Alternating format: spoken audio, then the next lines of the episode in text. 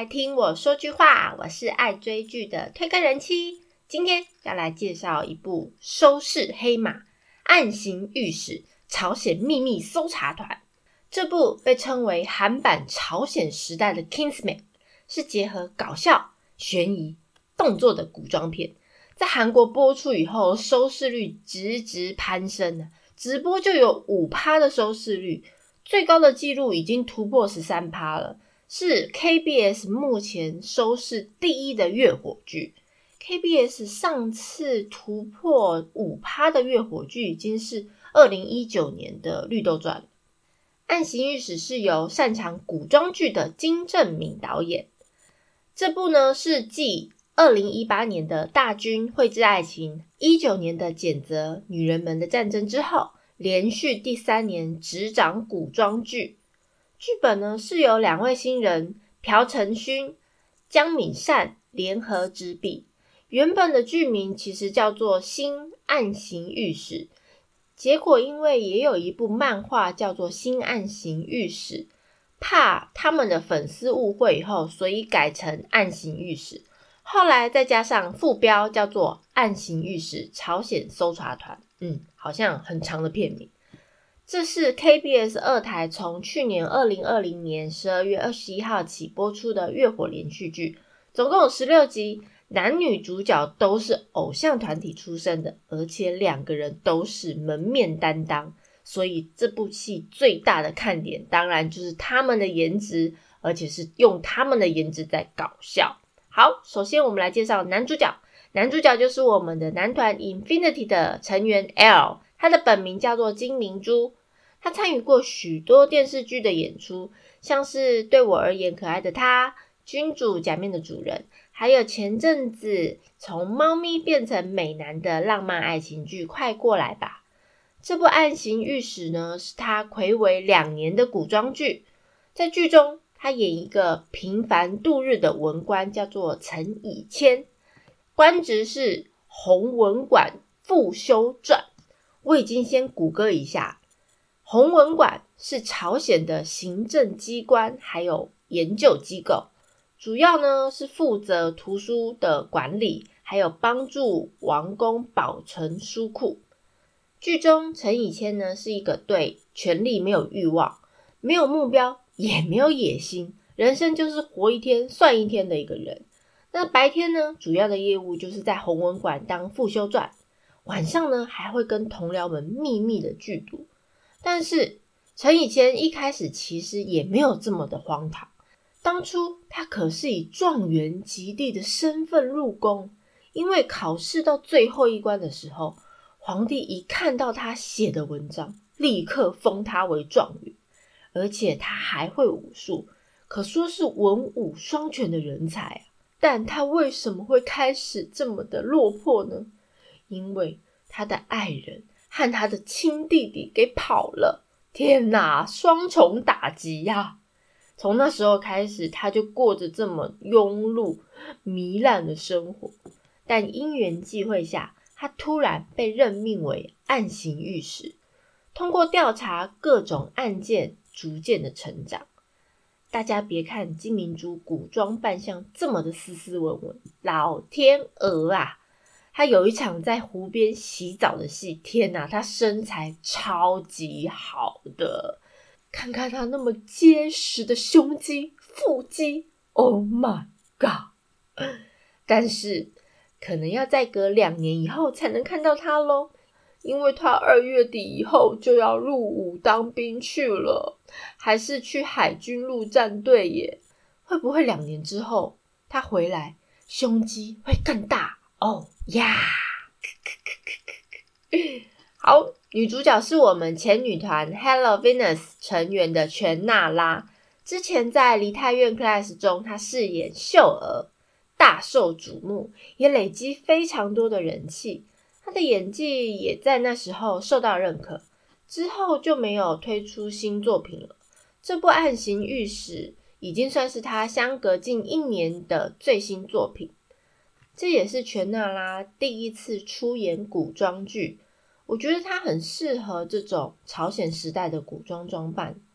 全娜拉在戏里面饰演一位才貌双全、而且拥有可以媲美黄真伊绝世美貌的洪多人，有着首都第一名妓的称号。不过，她另外一个身份是茶母。茶母是什么呢？也就是古代的女捕快。他为了挖掘隐藏的情报，才伪装成妓身，隐藏自己曾经是王族女儿身份，成为继母，而且又必须装扮成女妓。就是为了查明他父亲死亡的事实，最终他一起加入了暗行御史团。很巧的是，金明珠和全娜拉都是同年同月同日生呢。两人还在芯片发布会中订定了收视公约，假设收视率达十三趴，他们就要交换戏服。哎，交换戏服而已，你可以学一下那个台湾议员，都用跳海来打赌的好不好？暗行御史第一集的开头就是前一任暗行御史被杀害的过程，而男主角陈以谦因为赌博被像 Kingsman 哈特角色的都城子抓了一个正着，陈以谦就被指派为暗行御史，派他调查前任的失踪案以及地方首令的贪污案。于是陈以谦带着自己的奴仆和都城之指派的女主角组成了御史团。查案过程时出差错、闹笑话，再搭配金明珠、全娜拉、李一根三个人不计形象的表现，效果十足。想要放松、无负担又不会烧脑的追剧，这部《暗行御史：朝鲜秘密搜查官》是你近期最佳的选择。它大概二到三集左右，会是一个案件的搜查过程。顺便一起来看看我们帅气的 L 御史是怎么办案的啊。暗行御史讲述的是韩国特有的职务。韩国真的有暗行御史这个职务？我来解释一下。暗行御史是朝鲜时代接受皇帝命令秘密进行的地方巡守，探访地方的恶政贪官，是比较临时性的官职。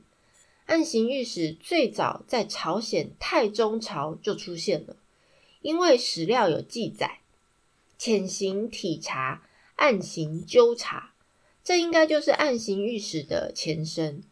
最早以暗行御史名词作为探访各地的记录，是出现在一五零九年中宗的时候，后来到了朝鲜朝宣祖的时候，受到官员的批判而有所收敛。但后面到了人主的时代，却又加以制度化。他们在民间明察暗访，代表皇帝微服出巡，惩罚恶官，拯救百姓，相当于钦差大臣加上王牌特务的 combo。暗行御史因为他们的行动是秘密、非公开性，而且直接向皇帝报告，感觉就是像卧底的意思。而且除了皇帝之外，不会有任何人知道他们的身份，所以他们一旦领受了这个使命，就必须要离开家人，从原来的生活圈整个蒸发。完成任务之前，他们都不能回来。每一个暗行御史都会配有马牌，按照身份的高低不同，马牌也有等级的不同，所以上面的马匹数也会不同，可以用来兑换马匹，还有各种部队支援。我个人觉得，古时候的皇帝啊，因为每天都要在皇宫里面，他们要微服出巡的机会也很少。那就算微服出巡，古代的交通也没有那么方便，地方又那么大，要真正探访民情是非常难的事情。除了需要清廉正直的官员以外，可以代替皇帝明察暗访、惩奸除恶，好像也是一件不错的事情。不过我们现在社会应该是不需要，因为我们有爆料公社，大家就不要做坏事，不然你很容易被肉收。今天的介绍没有太多，主要是因为整部剧就是可以以一个轻松、没有负担、又不烧脑、也很好猜的心情追完整个十六集，所以对于喜欢男女主角或对原来朝鲜真的有这个官职的历史改编故事有兴趣的朋友。可以一起来追一波。片尾是《暗行御史》OST 第一集里面由 Unflying 主唱的《I Will Find You》。我是推客人妻，一起掉入无止境的追剧人生吧！下次见喽，拜拜。